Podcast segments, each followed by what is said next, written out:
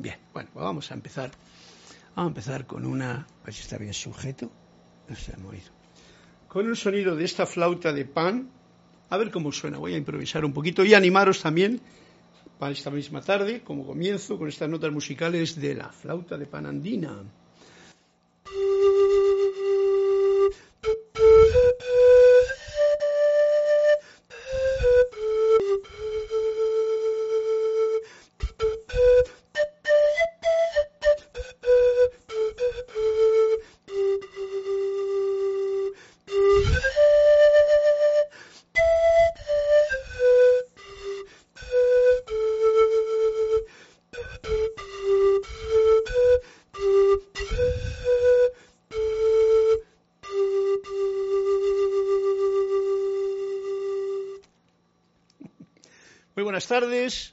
Buenas noches a todos los presentes que estén ya conectados como veo por ahí y también a los que se conecten posteriormente.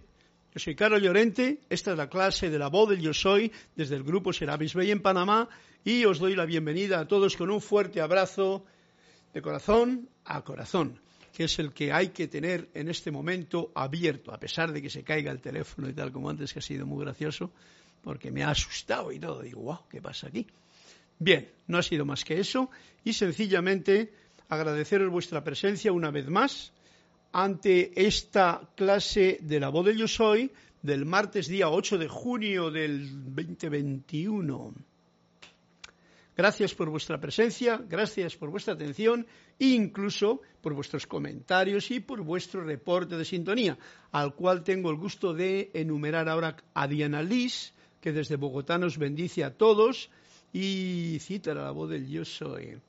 Naila Escolero, bendiciones de Luz Carlos y todos los miembros de esta comunidad desde San José de Costa Rica. Marian Mateo, besos Carlos desde Santo Domingo. Eh, Irma de Castillo, Dios te bendice, Carlos te saluda. Irma desde Venezuela, gracias. Flor Narciso desde Puerto Rico, Cabo Rojo y Naila Escolero, hermosas melodías ancestrales. Bueno, realmente lo saco de, mi corazón y por mi boca cuando yo hago una improvisación y simplemente os invito pues a que cuando tengáis un instrumento no penséis que hay que ir a hacer miles de años de conservatorio, etcétera, etcétera, sino ponerse a tocarle con amor, con cariño y disfrutar de cualquier nota que salga. Solamente una es ya una maravilla, si la sabemos sentir y expresar. Gracias a todos por vuestra presencia. Gracias, Naila y eh, no hay ningún cuento por ahí, así es que justamente es un buen momento para reconectarnos, como vosotros mm, bien sabéis que hago yo todas las clases, conscientemente con la fuente, con la presencia yo soy, con Dios dentro de tu corazón o del mío, como queramos llamarlo, ¿no? Con la esencia de la vida. Para ello os invito a tomar una profunda respiración Supongo que se escucha bien y que todo está en orden. Voy a ponerlo un poquito más fuerte aquí. Ahí, así. Y por aquí también. Bueno, pues em, mm, os agradezco si hay alguna cosa que no funcione bien, me lo decís. Y como he dicho, vamos a centrar la atención en la respiración. Inhalando, agradecida y profundamente este aliento de vida santo, soltamos el aire y a la vez que soltamos el aire, soltamos o relajamos todas nuestras funciones del propio organismo, propio cuerpo, en nuestro traje espacial, un par de veces, sintiendo y poniendo la atención ya llevándola a este centro corazón, tan fundamental para centrarse en la afirmación que ahora os invito a que hagamos juntos. Magna y todopoderosa presencia yo soy fuente de toda vida, anclada en mi corazón, en el de todos ustedes y en el de toda la humanidad. Yo te reconozco como la única presencia, el único poder, la única fuente y suministro en todo el universo. Y ahora pongo mi atención en ti, palpitante como un sol en expansión desde mi corazón, y te invoco a la acción asume el mando de mi atención, de mis cuerpos emocional, mental, etérico y físico que conscientemente te ofrezco. Derrama tu luz, tu energía, tu amor, sabiduría y poder en cada latido de mi corazón. Y ahora encaro tu eterno amanecer y sol de mediodía y recibo tu magna presencia, esplendor y actividad en esta actividad de clase presente en la que estamos, visible y tangiblemente manifiesto. Gracias Padre, porque así es. Una profunda respiración de nuevo y volvemos a la actividad en la que nos encontramos. Muy agradecido de poder estar eh, en conexión con vosotros, con este círculo de amigos y amigas. Amigos, cuando se dice, eh, incluye los dos géneros, por supuesto, seres humanos hermosos, ángeles maravillosos, sin género. Y eh, gracias, Naila, porque me dices que todo está bien. Y pues vamos a comenzar la clase, como me ha dicho que no hay ningún cuento por ahí, pues vamos al nuestro, que sería la continuación de la clase que estamos eh, siguiendo ahora. El apego y el sendero de la iluminación de Tony de Melo. Estamos en este capítulo 9 que habla del amor, tan amorosamente puesto a disposición para comprender un poquito más sobre lo que el amor es. Porque claro, como vais viendo en lo que se desgranan estas clases, los conceptos que tenemos de amor o que hemos tenido de amor, como veis, van cambiando, van cambiando a través del recorrer el camino y te das cuenta de que lo que tú creas que era amor no era más que simplemente un deseo de romper tu soledad o un deseo de tener el sexo fijo o un deseo de tener, eh, eh, ¿qué iba a decir yo? En fin, deseos que uno tiene para llenar ese vacío que uno encuentra en sí mismo. Pero resulta que el amor va mucho más allá. Y Tony, Anthony de Melo se encarga de darnos esas pautas fundamentales. Fijaros, por ejemplo, como decía el otro día al terminar la clase, que la civilización no ha avanzado lo suficiente para comprender que el criminal es un enfermo y que no es responsable de sus actos, lo mismo que no lo son los locos. Ambos necesitan cura. Fijaros qué palabra más amorosa para poder tener en nuestra conciencia. Dejemos a los demás en paz y no juzguemos las situaciones. Que yo tenga esa conciencia me va a liberar de mucha estupidez en mi propia experiencia. Ambos necesitan cura, no que los encierren, ni a los locos, ni a los, ni a los que criminales o que roban, etcétera, etcétera. Fijaros qué punto. Bien, pues el capítulo de hoy se titula Amor verdadero. Ya veo que por ahí algún cuento para después de que terminemos esto, empalmamos o enhebramos la aguja para tejer el mantel de hoy. Amor verdadero se titula esto. A ver qué nos dice Anthony de Melo. Todos cambiamos en presencia del amor, aun cuando el amor pueda ser muy duro. ¡Wow!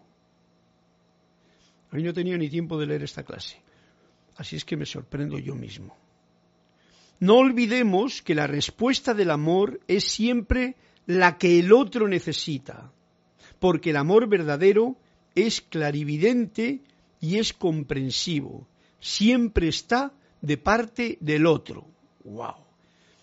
Bueno, voy a analizar este, este punto, porque como os he dicho, yo no había leído esto, y entonces ahora mismo ya se me ha puesto la carne de gallina al sentir lo que Anthony de Melo está diciendo aquí, lo cual para mí es un síntoma bien especial. No olvidemos que la respuesta del amor es siempre la que el otro necesita. Fijaros qué detalle. O sea, si alguien me viene iracundo, alguien me viene cabreado, alguien me viene violento, alguien me viene desarmonizado, por decir cuatro pautas fundamentales del desamor o de la necesidad de amor. Y yo, acordándome de esta frase y de esta clase y de lo que yo siento que es querer manifestar mm, mi radiación de amor, porque si soy consciente de mi presencia yo soy, que es todo amor y que está dentro de mí, pues no me queda más remedio que irradiar eso, ¿no? Cuidadito, que está el poco yo por ahí al lado que quiere irradiar otra cosa, si no está bien educado. Pero el gran yo soy, ¿eh? la presencia yo soy, está siempre a la espera de ese llamado.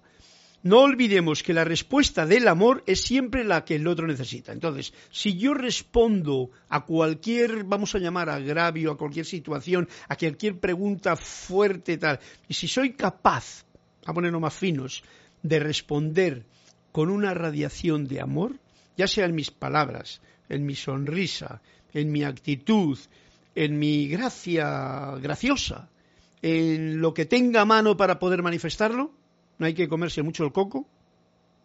Eso es lo que el otro necesita. Y eso va a hacer su magia, por decir esa palabra que también se interpreta malamente, eso va a hacer su efecto en el otro, porque el amor es siempre lo que el otro necesita. Eso es lo que necesita el otro. Y digo el otro cuando dentro de la mirada del espejo nos encontramos con alguien que está en una situación que precisamente uno podría tener la tendencia a juzgar, a criticar como malamente. Y aquí nos dice, ese no es el camino. El camino es cómo puedes darle tú una sonrisa, un abrazo, un silencio que por dentro te implique el mandarle una radiación de luz y amorosa, porque a veces las palabras a la gente le confunden, ¿vale? Porque hoy día, como hay tantas, tantas, tantas palabras, pues ya la gente no quiere tantas palabras quiere más radiación. ¿Mm? Gracias, se me está secando la boca.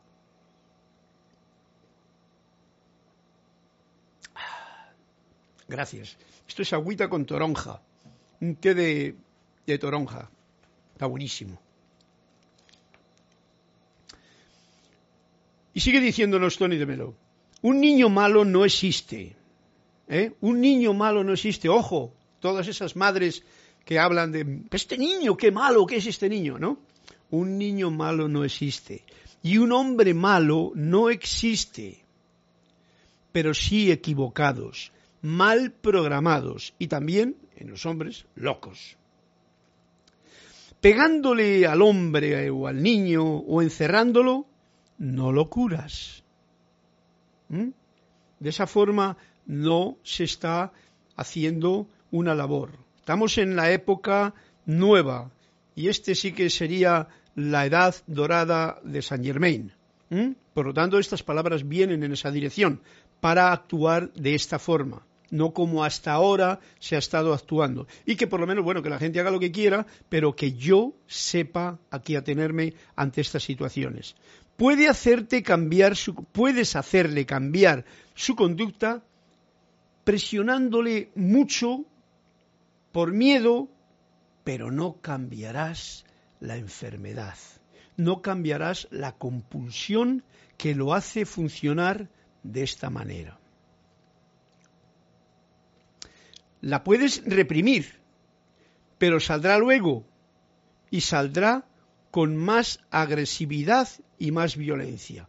Este es un detalle muy de psicología para tener en cuenta de que cuando se reprime algo en alguien, ya sea en un niño en una persona de alguna forma, y no se le da esa radiación amorosa que necesita, esa información educativa que necesita en ese momento, porque por lo que sea, pues entonces, aunque le pueda reprimir y detenga un poquito la marcha en ese momento, saldrá luego ese pulso y saldrá con más agresividad y con mayor violencia.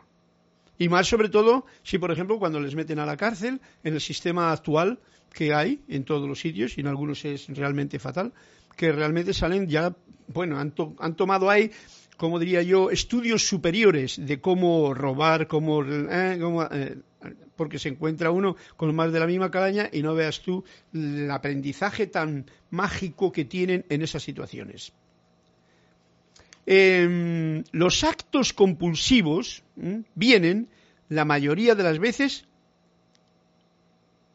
ojo al dato, los actos compulsivos vienen la mayoría de las veces por la represión sexual, la cual sale de una forma simbólica como la cleptomanía, para satisfacer deseos que están reprimidos en el inconsciente. Fijaros qué, qué dato que hay. La represión sexual es la mayoría de las veces la causa de los actos compulsivos de la gente.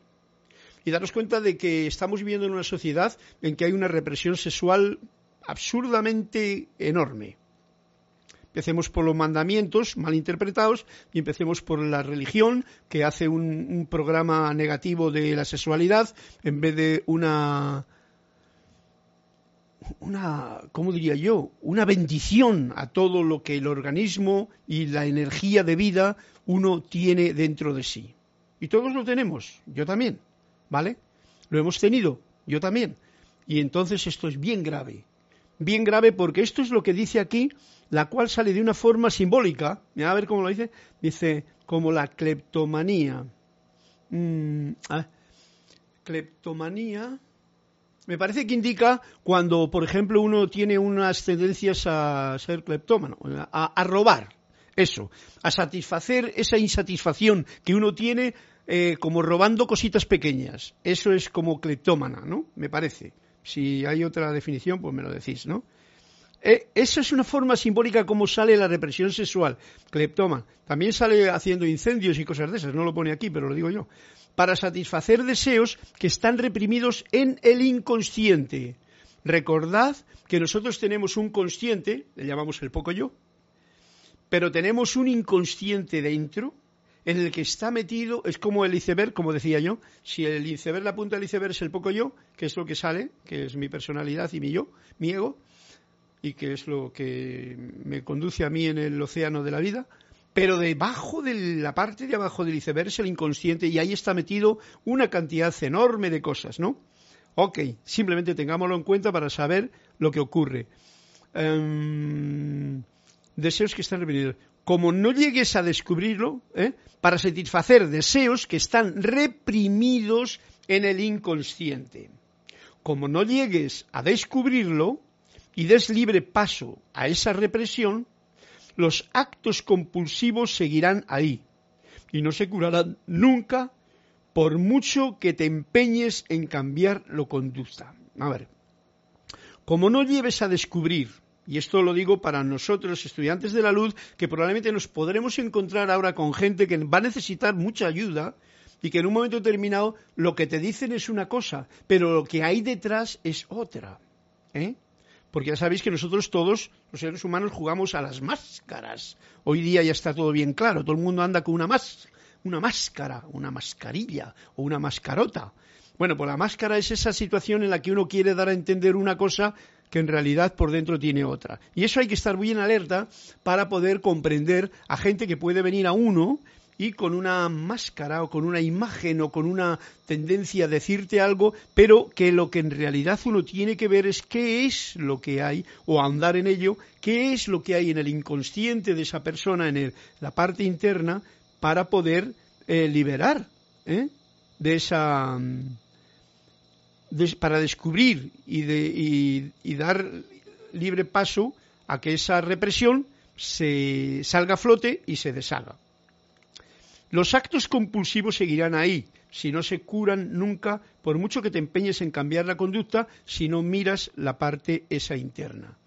En uno mismo, en principio, hay que empezar por uno mismo, y también lo digo para cualquier situación que se presente en vuestra vida con respecto a cualquier otra persona que se acerque a tu mundo, otra molécula, otra célula, con esas características, ¿no? Si descubriésemos el origen de nuestras represiones, ojo al dato, nos curaríamos para siempre.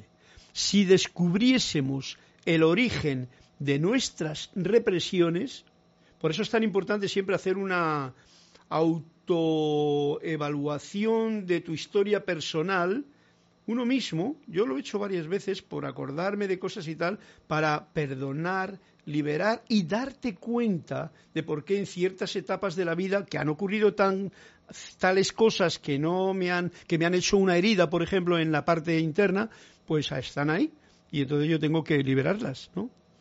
Para eso están todas las herramientas que tenéis. Si descubriésemos el origen de nuestras represiones, nos curaríamos para siempre. Y esto es lo importante. Curarse para siempre. Perdonar de una vez para todas, no estar todo el tiempo perdonando, todo el tiempo haciendo la misma cosa, todo el tiempo eh, teniendo una herida y frotándotela. No, no, no. Se trata de que te pongas tú, yo me suelo poner arcilla y limón en una herida, me pongo mi arcilla y mi limón bien mejadito, me lo pongo ahí un emplaste bueno en la herida, me pongo la tirita, aguanto 48 horas y se me cura para siempre, hasta la próxima herida, ¿no? Por eso es tan importante que nos conozcamos a fondo. Fijaros que tiene que ver con los ejercicios que estamos haciendo todos nosotros que estamos en esta clase de la voz del yo soy para quererme a mí mismo, conocerme a mí mismo, mirarme en el espejo yo mismo y tal, y saber quién soy yo de verdad, como decía el último ejercicio, esa luz que yo soy, hacerme uno con la luz tan importante. Por eso es tan importante que nos conozcamos a fondo, de verdad, bien despiertos, ya que conociéndonos nosotros fácilmente conoceremos a los demás. ¿eh? Conociendo, esta no la tenía yo, conociendo, conociéndonos a nosotros fácilmente conoceremos a los demás. Queriéndonos a nosotros fácilmente querremos a los demás. Amándonos a nosotros primero, fácilmente amarás a tu prójimo como amas a ti mismo. Pero primero tienes que amarte a ti mismo para poder amar al prójimo. ¡Wow! Esto está hermoso realmente de compartir y yo me siento agradecido y espero que todos lo tengáis a cuenta. Voy a ver qué es lo que hay por ahí, que veo algunos eh, eh, diálogos hermosos y más grandes que me dicen así. Primero, Mm, hay un par de cuentos de Marlene Galarza que me dice el 89. Marlene Galarza, por favor, claro, pues no faltaría más. María Laura Mena, gracias. Y página 12. Raiza Garzo, hola, buenas noches, Carlos. Bendiciones a todos desde Maracay, Venezuela. Raúl Niebla, saludos y bendiciones desde Los Cabos, México. Saludos, Raúl.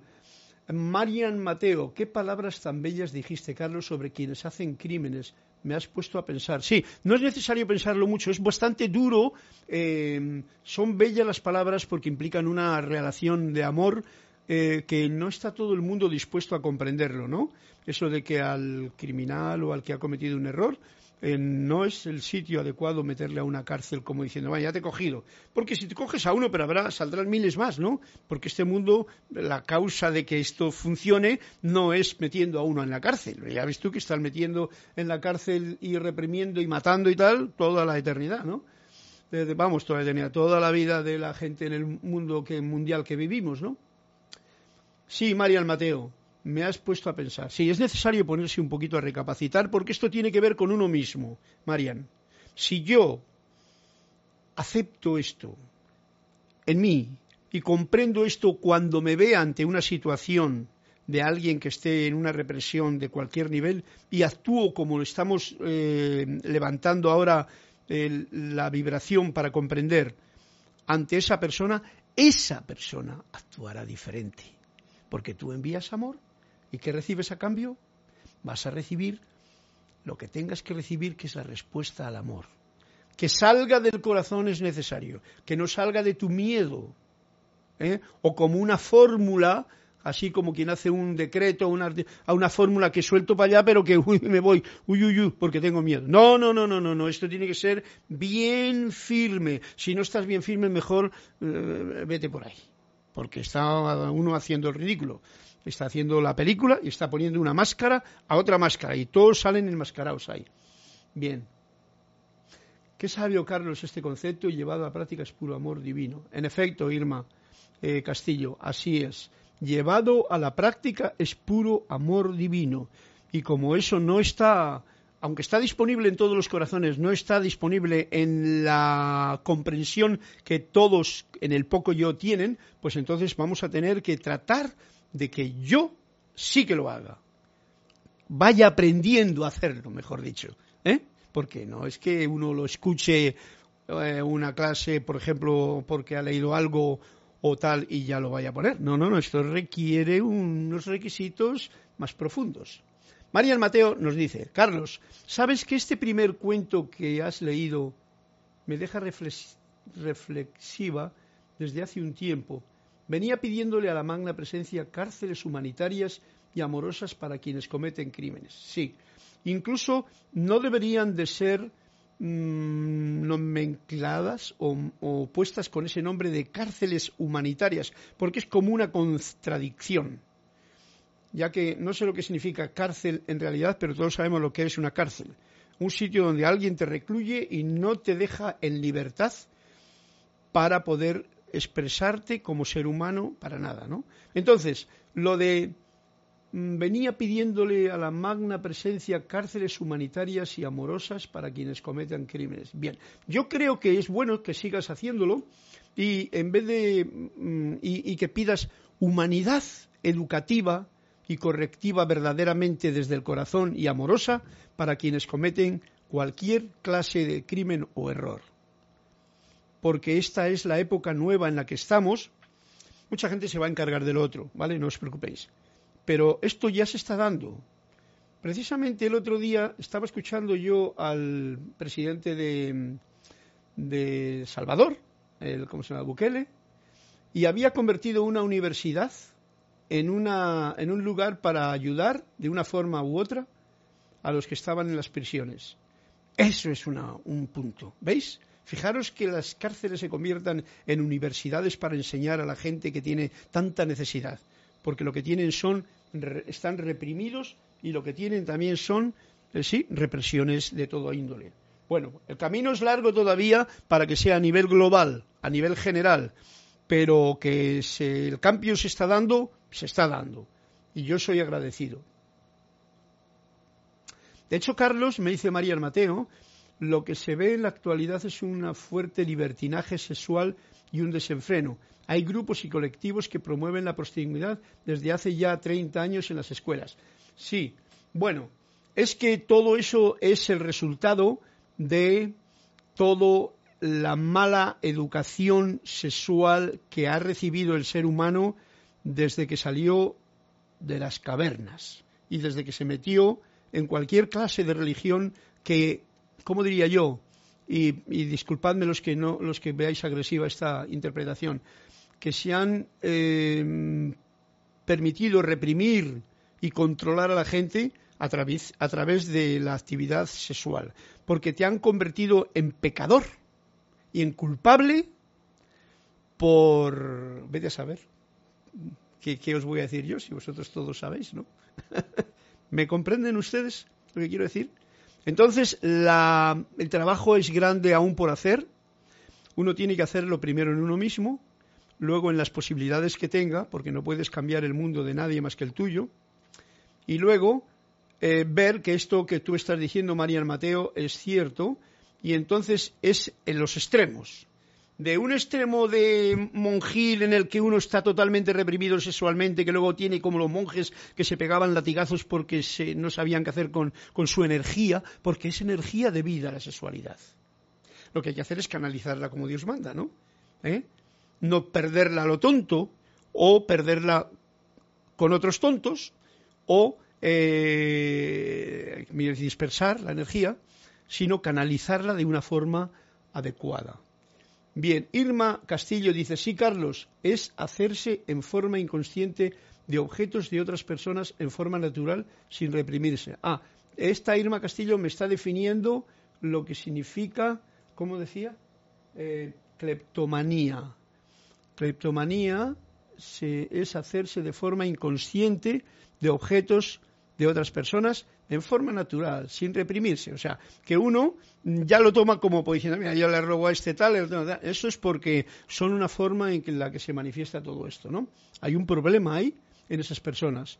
Y si tú lo que le das es un castigo a esa persona rápidamente, muchas veces últimamente, como la gente tiene pistolas, hasta les mata a la gente, simplemente porque no puede existir eso. Mm, escuchad a Jesús que decía, el que sí esté libre de culpa que tire la primera piedra. Sander Sánchez, Dios te bendice, mi hermano querido. Un abrazo desde Vancouver. ¿Dónde estás? ¿Qué te has escapado? Washington, D.C. Ah, no, Washington. Allá arriba, cerca de, cerca de Seattle. Irma Castillo, qué importante sería conocer a la presencia para liberar estas conductas inadecuadas. Irma, te lo estás poniendo difícil. Qué importante es conocerte a ti mismo en tu, en tu, te estoy poniendo las palabras en otro, en tu grado superior, qué importante es para liberar estas conductas inadecuadas, para liberar en uno mismo cualquier tinte de estas, estas conductas inadecuadas que pueda tener escondidas aún. Y eso, por supuesto, no es conocer a la presencia porque tú has leído un libro, eso no es conocer a la presencia, ¿vale? Esto es mucho más profundo que todo eso. Irma, qué importante sería conocer a la presencia para liberar estas conductas inadecuadas. O sea, cuando una persona conoce quién es verdad, quién soy yo verdaderamente, quién soy yo, y hemos de saber reconocernos que aún no está claro en la inmensa mayoría de los estudiantes de la luz. Reconocerlo, aunque sea, y ahí sí que estáis todos más claritos, intelectualmente, porque cuando lo conoces ya, o sea, porque has tenido la vivencia, ya nadie te quita, nadie te quita esa, eh, esa certeza de quién soy yo. Nadie te la quita. No pueden quitártela. Ni tú mismo te puedes olvidar de ello. Puedes quizá dejarlo como y inmediatamente vuelves. ¿no? Sí, gracias, Irma. Ese sería un punto, que todo el mundo conozca, se conozca verdaderamente a sí mismo, que la educación no sea para tener una carrera o conocer cómo ganar más dinero y pisar a más gente, sino cómo conocerme a mí mismo y conocer a los demás y ser y conocer la vida para poder ser libre y, y, divinamente manifiesto de lo que tú o de lo que yo realmente somos en nuestra manifestación diaria. Tela marinera, ¿vale? Ok. Emily Chamorro Molina desde España, Toledo. Bendiciones, buenas noches. Un fuerte abrazo, Emily, para ti hasta el hermoso Toledo. Mm, por allí estuve yo hace un tiempo. Hacía frío. Marlene Galarza, wow, tanto por conocerme. Y aún estoy a un porcentaje. Me gustaría ya conocerme por completo. Bueno, para eso tenemos, Marlene, para eso tenemos aquí este momento en que hemos venido libremente para conocernos en este punto, en este plano, en este caminar por la vida durante el periodo que nos dure el viaje aquí. Lo tenemos precisamente para eso, para conocerse uno a sí mismo. Eh, una de las máximas griegas decía, nocise autón, que en griego quiere decir, conócete a ti mismo. ¿eh? Conócete a ti mismo, cúrate a ti mismo, ámate a ti mismo. Fijaros que todo se reduce a lo mismo. ¿Y por qué es tan difícil? Porque tenemos programaciones que nos han dicho cualquier cosa menos eso, en principio porque nos han dicho, no, no, no, ¿cómo vas a hacer tú esto? Que lo haga el fulanito de tal, que lo haga el abogado, que lo haga el cura, que te perdone ti. Y tú simplemente a pagar impuestos, ¿no? ok, sí. Conocerte por completo, pídeselo a tu gran yo soy dentro de ti, pídeselo insistentemente con fuerza, pídanselo para que de una forma u otra les llegue la experiencia para poder eh, intuir un poco de lo que esa gran totalidad puede ser, ya que solamente conocer un poquito de ese ti mismo, de la presencia, te va a dar esa fuerza de vida para todo el trayecto. Y entonces pues ya estás realmente haciendo lo que tienes que hacer. Clara Yarisa Ríos Ferro, saludos desde Lima, Perú, bendiciones Carlos, amoroso Lima. Y Rosa Arenas, bendiciones para todos. María Mateo, gracias Carlos por tus consejos. Bueno, no son consejos ya que no me gusta decir dar consejos a nadie, pero sí son, digamos que apuntes que hago con respecto a las cosas que salen. Estos apuntes, en principio, como siempre os he dicho, me los estoy haciendo a mí mismo. Cuidado que yo soy tú, pero me los estoy haciendo a mí mismo. No estoy dando consejos a nadie, porque como decía un amigo mío de hace mucho tiempo, Mira, no des consejos a nadie porque no solamente no van a hacer caso de tu consejo, sino que encima van a hacer lo contrario y encima te van a echar la culpa. Por lo tanto, son simplemente comprensiones que yo tengo y puedo desde mi corazón compartir con vosotros. Ojalá puedan, puedan sonar como una música agradable en vuestro corazón y entonces sentirlo y ponerlo en práctica. ¿Vale, Miriam? ¿Marian? Raúl Nieblas, Carlos, el amor está inundando la tierra y uno de los tantos efectos de ello es que en muchos países escandinavos las prisiones se están cerrando por falta de reos. Ok, bueno, pues mira, qué bien. Por supuesto, no tengo duda alguna de que el amor ha inundado hace tiempo a la tierra, está inundando a la tierra. La tierra está inundada de amor. Puedo decir con toda certeza, pero ese amor es tan amoroso que nos permite ser, con ese libre albedrío que el ser humano tiene, que es el único que fastidia la relación, em, el único que en su poco yo metido con sus cosas, pues eh, le gusta jugar al desamor. No sé por qué, pero es algo que está ahí pero que conste que el amor está inundando la tierra, los corazones de toda la gente y, y como diría yo, y toda y todas las galaxias. No tengan duda. Por ejemplo, cuando vosotros estáis, bueno, los ángeles, los arcángeles, todos los seres de luz, la presencia yo soy, todo es amor. Dios es amor. Por lo tanto, si todo es amor, si el amor es esa manifestación de lo divino y está en todas partes, en primero hay que reconocerlo, está dentro de mí y dentro de ti, Raúl. No lo olvidemos. Y dentro de todos vosotros también. Por lo tanto, lo único que hace falta es cómo me las apaño yo para poder poner aparte todos esos obstáculos que no dejan que el amor que hay en mí lo pueda ver afuera y expandir desde mí hacia afuera. Ese es nuestro, vamos a llamar, ejercicio temporal por el tiempo que dure nuestra existencia en este plano. Así lo veo yo. Gracias, Raúl, y gracias a todos los que habéis hecho el comentario. Vamos a ir a un cuentecito ahora, que sería el de Marlene Galarza, que me pide la página 89. Para. A ver, ¿y esto? No sé si quedaba algo más.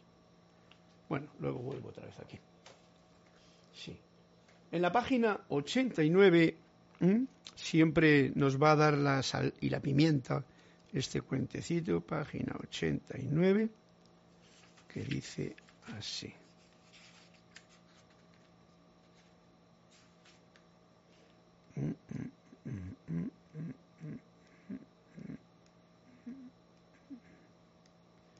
Oye, Veamos, a ver cómo es el cuento, Marlene.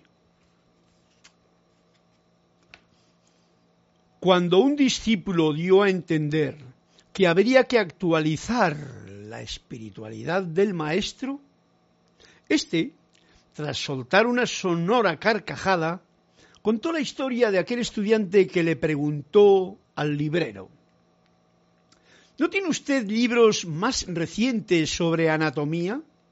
Estos tienen al menos diez años. Y el librero, el librero le respondió, que yo sepa, joven, en los últimos diez años no se le ha añadido al cuerpo humano ni un solo hueso. Gracioso. Tampoco, añadió el maestro, se le ha añadido nada a la naturaleza humana en los últimos diez mil años. ¿Comprendido? Por ese cuento está muy bien. El maestro hace la muletilla para que sepamos. Tampoco se ha añadido a la naturaleza humana nada en los últimos diez mil años. Porque decía como que el maestro tenía que actualizar su espiritualidad. Esto está muy bien. Esto está muy bien porque siempre hay alguien que quiere, bueno, algo nuevo, ¿no? Algo nuevo, algo actual. ¿eh? lo que en realidad la base, lo habéis dicho ahí en la clase, de la espiritualidad, alguien que ha pedido conocer a la presencia, por ejemplo, como una base, o sea, conocerte a ti mismo, conocer quién soy yo, de verdad, con mayúscula, la verdadera espiritualidad no tiene mm, mucho que escribirse en él, en libros ni nada. No, no. Eso es otra historia. Eso es para la intelectualidad y para recorrer el camino, para aprender, para darle largas y tal. Pero la verdadera espiritualidad del hombre es la misma ahora que hace, como decía aquí el maestro, 10.000 años. Yo también estoy de acuerdo con ello. Por eso el hombre, si os dais cuenta, está teniendo ahora los mismos problemas, o todavía más gordos, con tanta electrónica y tanta comunicación y tanta tecnología y tanto avance. O sea, está peor, vamos a llamarlo peor, porque la realidad es esa, que hace, vamos a poner 500 años. Gente que vivía tranquilamente y libre en el campo. De vez en cuando le venía alguien a robarle la hacienda, ¿no? Y hacerle pero ahora es que te han robado la libertad de una forma descarada, por ejemplo, ¿no? Ok. Repito, Marlene, porque esto es importante. Cuando un discípulo dio a entender que habría que actualizar la espiritualidad del maestro, o sea, esa forma de enseñar que él tenía, parece que a este discípulo no le valía. Por eso hay muchas veces gente que, que que quiere más, como más cosas nuevas. ¿eh? Todo está, todo está. Fijaros, en esto está todo. ¿Para qué? Para que tú lo pongas en práctica, porque si no, ni en esto hay nada. ¿Comprendéis lo que digo? Pocas palabras bastan. Yo cada vez me he dado cuenta de que todo esto sirve para recorrer un camino, sobre todo cuando hemos estado recorriendo un camino opuesto hasta ahora en lo que se llama religiosidad o espiritualidad. Entonces ahora conviene, eh, como hacía Confucio, ¿eh? estuvo buscando, buscando, buscando, buscando, pero luego ya encontró la verdad. ¿eh? Cuando encontró la verdad ya lo único que dijo ya, ya se paró. Y entonces en vez de hacer, hacer, hacer, hacer, se quedó en el no hacer y ser. No hacer y en vez de no hacer, ser. en vez de hacer, ser manifestar el ser. Bonito cuento, Naila. Gracias por tu, por tu punto que has traído a colación esta clase. Tenemos otro cuento que es de María Laura Mena, que me dice que en la página 12 hay algo que leer. Vamos a ver. Por ahí por el principio hay más cosas. Página 12.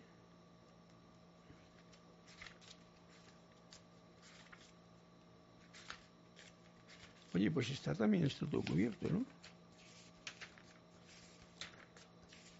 Mira, Laura, voy a ir a las páginas de atrás, que son... Ah, no, aquí hay uno, ¿no? Aquí hay uno, Laura. No está en la página 12 porque todas esas ya están leídas, ¿no? Daros cuenta que estamos leyendo tres cuentos diarios. El monasterio se estaba quedando pequeño y hacía falta construir un edificio mayor. Ah, no, este ya lo he leído también. Vamos a otro que no haya leído. Aquí, este. Quizá lea otra vez, otra, en otra ocasión, otros, otros cuentos que ya hemos leído, pero ahora vamos a utilizar los que no, no hemos leído en estas clases. Alguien le hizo una pregunta acerca de la providencia de Dios y el maestro contó la historia de dos judíos que estaban pasando una época de vacas flacas. Vamos a ver que ahora estamos en una época también semejante, ¿no? En unos niveles. Yo sé que Dios proveerá, dijo uno de ellos con mucha convicción. Eso dijo uno, estaban discutiendo los dos. Yo solo le pido, decía el otro, que provea mientras tanto. O sea, vamos a ver, pues esto es gracioso contó la historia de dos judíos que estaban pasando una época de vacas flacas. Y entonces el uno dice, yo sé que Dios proveerá, ¿eh? yo tengo fe de que Dios proveerá. Y dice, yo solo le pido que provea, que vaya proveyendo mientras tanto, ¿eh? no más tarde, ahora ya, que vaya proveyendo. Esos son dos judíos. dos judíos que estaban pasando una época de vacas flacas. Cambiamos lo de judíos por dos seres humanos que están creyendo en Dios y tal, y dicen, ay, Dios mío, tú me ayudarás. Y tal. No, no, no, no. Ya. En el presente, la ayuda está. Y yo diría, esto soy yo dentro del cuento, estamos, como decía Raúl, circundados de amor, de opulencia. Claro que hay tanto egoísmo que la situación está muy desbalanceada. Por lo tanto, no está a mano de todos el tener lo que necesitan. Vamos a decirlo así especialmente en estos tiempos. Sin embargo, hay a manos de algunos mucho más, pero muchísimo más de lo que necesitan. Entonces, lo que le pido es que sepamos ver la opulencia divina y amorosa en nuestras vidas, creer en ello como el último que, Dios no provea, sino que está proveyendo mientras tanto. O sea, en todo momento estoy recibiendo lo que necesito. Esa es la conciencia, os voy a explicar lo que los maestros, eh, los libros de los maestros dicen eh, de opulencia. Opulencia es saber que tengo lo que necesito cuando lo necesito. Opulencia no es tener una cuenta bancaria de miles de dólares, o etcétera, etcétera. O tener algo que te va a dar no sé cuánto, si lo vendo. No, eso no es opulencia. Eso es un entretenimiento y una trampa muchas veces. Opulencia es tener una conciencia de que lo que yo necesito, cuando lo necesito, lo voy a encontrar y lo tengo. Muy importante. Gracias, Laura, por este cuento que nos ha traído estas consideraciones a mano. No sé si hay más cuentos. Creo que no, y me parece muy bien, porque ya, como dice Marlene Galarza, gracias, gracias por el cuento maravilloso, gracias. Soy una que les me gustan mucho las novedades. A ver, María Mateo, así es Carlos, yo soy una, me dice María Mateo, que no les gustan mucho las novedades y con estas enseñanzas se ha afianzado eso. Quiero menos tecnología y más amor y vida sencilla. O que esta tecnología vamos a ponernos mucho más picudos, se utilice para servir a la gente, para manifestar el amor en la gente, para compartir las verdades verdaderas en la gente, no para controlar, para dominar, para manipular y para todo eso que todos sabéis y que está utilizándose en realidad, o para armar para armar para armar, armar Armar, ¿sabes lo que significa? Es una R la que fastidia todo. Armar es poner armas. Amar es quitar la R y poner amor. Ese es el punto del, asunto. Gracias, Marian Mateo. Espero que podáis comprender estas pequeñas locuras que me salen al momento con estos momentos especiales que tenemos en estas clases. Y eh, vamos a ir a la, al, al ejercicio de hoy, ¿no? Falta un poquito más de la clase.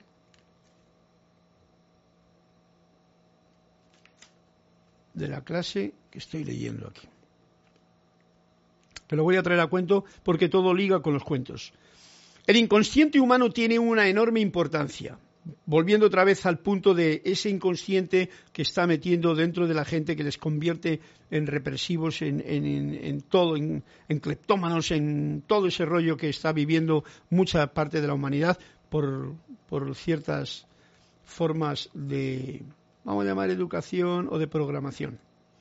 El inconsciente humano tiene una enorme importancia, muy importante. Esa parte del iceberg que está debajo del poco yo, ese poco yo grandísimo que no se ve es algo muy delicado y enormemente complicado en su sensibilidad, con casos de causa y efecto, ley de causa y efecto. Ahí es donde están las causas y los efectos, con que, dice, si, si descubrirlos, porque al descubrirlos se logran resultados mágicos. Pero si esto no se conoce, ¿cómo se puede cambiar? ¿Veis? Para nosotros, que ya digo, como decía Lady Nada, en cierto momento de nuestra vida nos vamos a encontrar con gente que viene a ti desde cualquier clase y en donde estés, con una problemática gorda y hay que saber estar conectado para poder irradiar esta forma de amor que no es la de un libro, sino que es la que tú puedes manifestar en ese momento. Ojo al dato, porque si no nos estamos equivocando y volvemos otra vez a ser como los bíblicos, ¿no? La Biblia dice y lo otro dice y el otro dice. No, no, no, no. ¿Qué es lo que yo puedo decirte en este momento a ti? Ahí está la cosa. Si esto no se conoce, ¿cómo se puede cambiar en primero uno mismo o cómo puedes ayudar a otra persona en un momento? Ojo al dato. El mal que haces a los demás es lo mismo que hacerte mal a ti mismo. Bien importante. Lo que uno hace mal a los demás es lo mismo que hacértelo a ti mismo. Esto no es fácil de comprender, pero sabiendo que nadie hace mal queriendo en realidad, que lo que está haciendo es a otras cosas diferentes, pues podemos darnos cuenta de ello. Pero que si tú haces mal allá, la causa va, a generar un efecto, ¿no? Y el efecto va a ser boomerang, te va a venir a ti. El día que comprendas esto, el perdón será muy fácil para ti. ¡Ay, ya! ¡Qué bueno! El día que comprendas esto, ¿eh? el perdón será muy fácil para ti. O sea, el perdón, perdonarme a mí mismo por cualquier situación que yo no haya comprendido y perdonar cualquier situación de los demás. Pero tan fácil como que lo haces una vez bien sentido, bien, bien, bien, bien sentido, que no sea una cosa teórica, y ya se acabó el tener que perdonar una cosa, porque ya has comprendido. En cuanto comprendes, ya está. Esto es lo que nos está diciendo Antonio de Melo y tiene razón, y yo doy fe de ello. Podrás defenderte del otro, lo pararás, pero no sentirás ningún odio, sino la comprensión del amor clarividente. Esto es lo que ocurrirá cuando tú has perdonado de una vez para siempre. Podrás defenderte del otro. O sea, para ahí, ¿no? Lo pararás, eh, quieto, parado, no me vengas a mirar con tonterías, o sea, porque no vas a dejar que el perdonar quiere decir que ahora tienes que ser uno con el otro, no, no, no, tú perdonas una ofensa y tal, pero tienes claro todo, pero no sentirás, y esto es importante, ningún odio hacia él, hacia esa persona, hacia esa situación, hacia esa cosa, sino la comprensión del amor clarividente. Ese es el punto. Cuando uno comprende esto ya no tienes que perdonar más porque ya una vez que perdones sería suficiente, ¿no? Entonces eso es importante. Por lo tanto, esto no va a ocurrir en los demás mientras no lo ocurra en uno mismo. Tiene uno que tener esa clarividencia con uno mismo para perdonarse de verdad contra, con todo y entonces eso, esa es la respuesta que se va a poder dar con clarividencia absoluta al ver cualquier desmadre, lo comprenderás, al ver cualquier situación en otra persona. Así de sencillo. El hombre, nos sigue diciendo, es libre, pero no existe la libertad para distorsionar el bien. ¿Ok? Eh, distorsionar el bien, eso no quiere decir que eres libre. Eres un mameluco y un mareante, ¿no? no existe la libertad para distorsionar el bien. Tú no tienes libertad para distorsionar el bien. En principio, no puedes distorsionar el bien, ¿ok? Solo un loco o un dormido hacen el mal.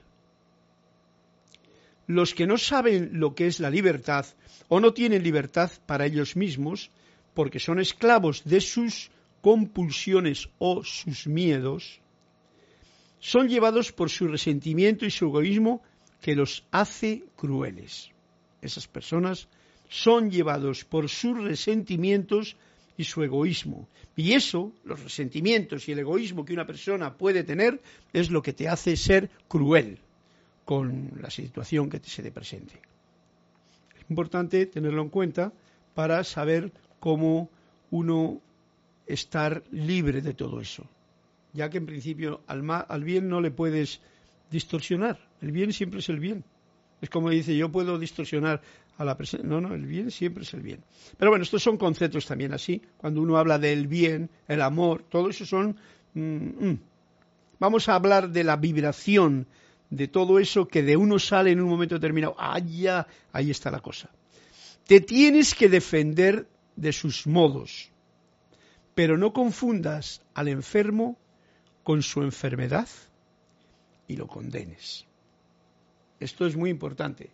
Yo recuerdo cuando una vez tuve una ocasión, una oportunidad en la que me encontré con una persona que era muy alcohólica. Yo al principio no sabía por dónde iban los tiros de aquella cosa. Y entonces, pues, ¿qué ocurría? Que, que trataba por todos los medios como de ayudarla, de no sé qué, tal. No había remedio hasta que me di cuenta de algo muy fundamental. El alcoholismo, alcoholismo es una enfermedad grave, de la cual el otro lo que necesita es cura y mucha eh, mucha radiación amorosa silenciosa, no de bla bla bla, para poder para que él mismo se pueda encaminar en la dirección correcta. Yo tuve la experiencia y sé de qué estoy hablando. Bien, ok, hemos terminado por hoy con el, con el no con el capítulo, porque viene un ejercicio y seguimos todavía. Así es que viene aquí María Mateo que dice, Carlos, quiero dos favores tuyos. Primero,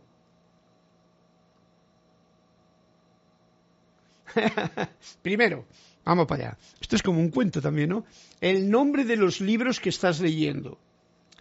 El libro que estoy leyendo es El apego y el sendero de Anthony de Melo. Está traducido por Jorge Carrizo y le tenemos aquí en la biblioteca o librería de Serapis Bay y que Kira, con todo cariño, si lo pides, te lo puede mandar. Creo, no sé por qué las cosas no están fáciles.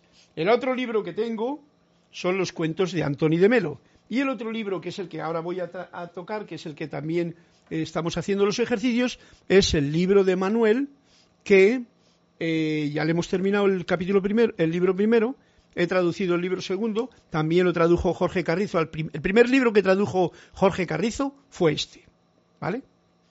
Y que estamos en los ejercicios prácticos que están en el apéndice y que ahora voy a por uno de ellos. Segundo, ¿qué me dice? Otro favor. A ver, ¿cómo preparaste ese agua de toronja? Aquí presente, le voy a echar bien. El agua de toronja que yo preparo, este es un té de la, de la concha del tor... de la concha. Eso no sé cómo significa en alguna parte. De la, de la, mm, de lo que rodea a la toronja, ¿no? Bueno, yo cojo la toronja, ¿eh? La grapefruit, la cojo la parte, tomo la parte de dentro y esa me la como o hago zumo, lo que sea. Pero para, con la, con la, con, la parte externa, lo corto en trocitos, lo limpio y lo meto en agua a hervir durante 5 o 10 minutos. Lo pongo un poquito de stevia para que esté un poquito dulcito natural. A mí me gusta mucho la stevia, no el azúcar. Y entonces lo dejo hervir un buen porrelón de agua que ya tengo para una botella y entonces lo meto en botellitas para tener para beber, así como ahora.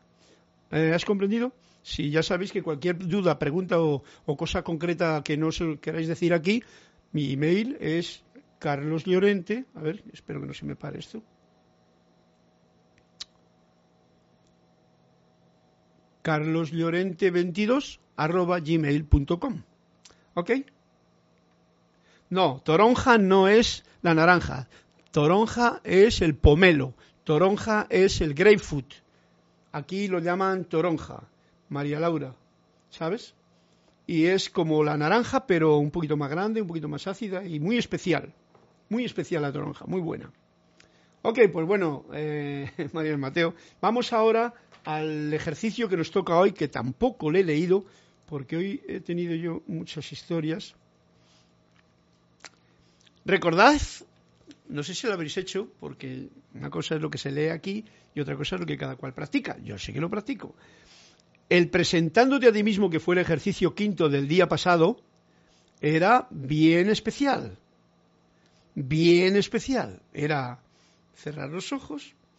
Lo podía haber hecho hoy, mira, se me había ocurrido un día meditando y digo, lo haré en la clase próxima, pero no lo hice a la hora de hacer la afirmación del principio de la clase, a ver si me acuerdo de la próxima clase, hacerlo. O sea, cierra los ojos, visualizas te a ti mismo aquí, un poco yo, visualizas a la luz de la presencia, la luz que tú eres, y te acercas amorosamente, le das de la mano y o le das un abrazo o te metes dentro de esa luz. Esa era presentándote a ti mismo, de una u otra forma. El ejercicio sexto de hoy es así. Por diez minutos cada día, vete, o sea, mírate a ti mismo como un verdadero ser divino con la deliciosa tarea de esparcir la luz doquiera que te encuentres. ¡Wow! Nos lo está poniendo fuerte, ¿eh? Porque esto yo sé que digo, pero bueno, ¿cómo voy a hacer yo? Bueno, pues inténtalo, ¿no? Si quieres, ¿no? Este es mi ejercicio que comparto con vosotros. Yo sí que lo voy a hacer. No dice más que por 10 minutos cada día, ¿eh? ser consciente y mira uno, se mira uno a sí mismo. No, esto no es orgullo, ni egoísmo, ni esas cernicaladas que nos han hecho eh, mm, conceptuar al ser. No, no, no, no, no, no. Esto es silencioso, reconócete como un ser divino que eres en realidad. ¿eh? Mírate a ti mismo como un verdadero ser divino o sea, un ser de luz, es la meditación del pasada, del día anterior, de la semana pasada, y con la deliciosa tarea, deliciosa tarea de esparcir la luz doquiera que te encuentres. O sea, que tú ahora vas a ser un faro de luz allí donde estés por 10 minutos. Por supuesto, lo puedes hacer en tu habitación, que no tendrás ningún choqueo, porque dices, voy a iluminar la habitación, apaga las luces y aquí a ver si eres capaz de iluminarlo, como decía la Madre María, con la luz de tu propio corazón. Pero, si no, cuando salgas a la calle y te veas en una varaunta que hay por ahí, o gente que está de una forma u otra, pues tú no juzgas nada, no calificas nada más que yo soy un ser divino irradiando luz. Ese es el ejercicio de hoy. Eh, sigue el cuento. Vete a ti mismo, o sea, mírate a ti mismo, obsérvate a ti mismo dando amor y dulzura sin límites. A minutos, ¿vale? Creyendo en la paz, ¿eh? a pesar de que esté la gente alborotada, y en la alegría. Por supuesto, tú tienes que tenerla. Si no la tienes tú, malamente vas a creer en nada de eso. Y en la ausencia de dolor, fijaros lo que dice. Trata esto. Encontrarás, o trata esto, o sea, inténtalo, ¿no? Intenta esto que acabamos de leer encontrarás que es una de las cosas más contagiosas que pueden contraer. O sea, es un contagio amoroso del verdadero, eh, el verdadero contagio que necesitamos hoy. Ese es el mejor que podemos contraer. Encontrarás que es una de las cosas más contagiosas que pueden contraer. Y puedes contraerlo tú mismo contigo mismo y expandiéndolo con los demás. Bueno, esto es eh, un laboratorio de investigación. Yo os paso el cuento que corresponde, que corresponde a hoy, ¿no? Y por lo tanto, ahí tenéis la oportunidad de jugar a ser lo que realmente sois, pero con conciencia. Yo soy un ser divino y lo manifiesto en silencio. ¿eh? No vayas diciendo por ahí ahora, eh, que soy un ser divino, toma luz, amor, alegría. No hay nada. No, eh, una cosa es una cosa y otra cosa son dos, ¿no? Esto es una cosa, es dentro de tu corazón, siente, vive, irradia, sé consciente durante diez minutos de lo que realmente eres. Contagioso, nos dice aquí. Maleni Galarza, gracias hermano y a todos bendiciones. Ok, gracias, clase lleno de enseñanza para, practicar más. Por supuesto, sí. Esto es un recorderis para practicar, ya os digo. Yo me lo recuerdo a mí mismo, por eso me encantan mucho estas clases, porque me doy un punto a mí mismo muy fuerte y entonces al compartirlo con vosotros me ayuda más para ser consciente de ello a mi manera durante el resto de la semana. Gracias, Carlos, por esta fantástica clase y por la forma tan amorosa y educativa como enseñas. gracias a ti, Irma, por tu alegría y comprensión. Eh, flipa fuerte la clase con los ejercicios, gracias. Claro, claro. ¿a, qué, vamos a esperar? ¿Eh? A que, como el judío, a que Dios proveerá algún día. ¿Cómo que Dios? Y Dios, ese es un concepto que está equivocado. Como que Dios está allá y te va a dar de comer. Y tú, mientras que, aquí tejiendo la, la mensajería primera, la del chisme, el cuento y la queja y, la, y todo eso. No, mensajeros de la verdad. Adelante. Bueno, pues creo que ya hemos terminado la clase. No me quiero alargar más, que simplemente daros gracias por vuestra presencia, por vuestros comentarios, por todo lo que ha ocurrido en esta clase. Daros las gracias una vez más y con un fuerte abrazo desde mi corazón hasta vuestro corazón desearos una feliz semana hasta la próxima oportunidad. Mil bendiciones. Vamos a poner el árbol de la vida por aquí.